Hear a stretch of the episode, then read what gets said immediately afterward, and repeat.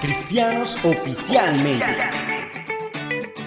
Llamados hijos de Dios. Con un mensaje verdadero, sí Señor, que nace de lo profundo del corazón de Dios. Cristianos. Oficialmente.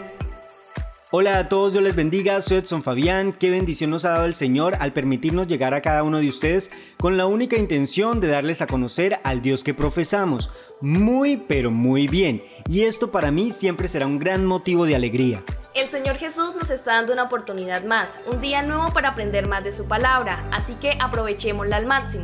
Dios les bendiga, soy Carola Zárate y este es nuestro podcast número 2 de 3 en los cuales aprenderemos demasiado sobre el único Dios verdadero. Y el episodio de hoy se titula Conociendo quién es Dios. Así que comencemos.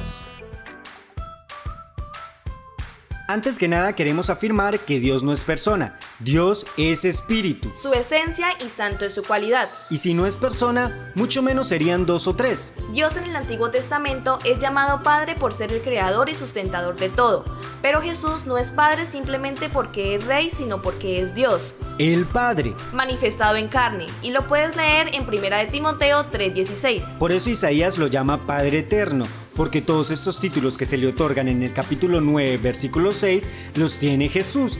Jesús es Dios fuerte, es príncipe de paz, es admirable, es consejero y es Padre eterno. Y si te fijas bien, dice Padre eterno, no Hijo eterno, puesto que este término no se encuentra en ninguna parte de la Biblia y no podemos basarnos en suposiciones sino en hechos.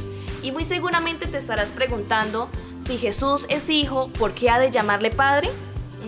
Interesante, ¿no? La distinción que se muestra entre el Padre y el Hijo no es personal, sino de oficio. Dios es absoluta e indivisiblemente uno. Oye Israel, Jehová nuestro Dios, Jehová uno es, como lo dice allí en Deuteronomio 6, versículo 4. En su eterna naturaleza no hay distinción ni separación. Todos los nombres y títulos de la deidad, como por ejemplo Dios, Jehová, Señor, Padre, Verbo y Espíritu Santo, se refieren a un mismo ser. Jesucristo es Dios comunicándose con los hombres a través de un hombre puesto que si no entendemos a cabalidad cuando nos habla en palabras terrenales, ¿cómo le entenderíamos si nos hablara en palabras celestiales? Cuando se le llama Dios, se está hablando de su deidad o aspecto divino, pero al llamarlo hombre se está hablando de su aspecto humano siendo que Dios es uno y no hubo antes ni habrá otro después de él.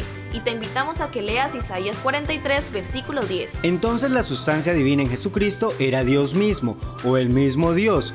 Dios es singular en su sustancia o deidad eterna, y no plural. Dios quiere que le conozcamos, que sepamos con certeza quién es Él. Bienaventurados somos porque esto no lo puede revelar un hombre, sino solo Dios, y Él nos lo ha revelado nos ha dado a conocer su nombre. Jesús es el nombre del Padre, del Hijo y del Espíritu Santo.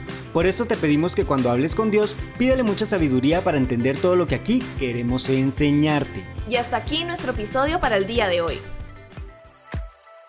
Recuerda que nos puedes encontrar en la plataforma de YouTube, suscríbete y activa la campanita de notificaciones, también en Instagram y en Spotify como Cristianos Oficialmente. No olvides compartirlo y alcanzar a todo aquel que sea posible. Comparte lo bueno, comparte al Señor Jesús. Nos vemos en una próxima ocasión.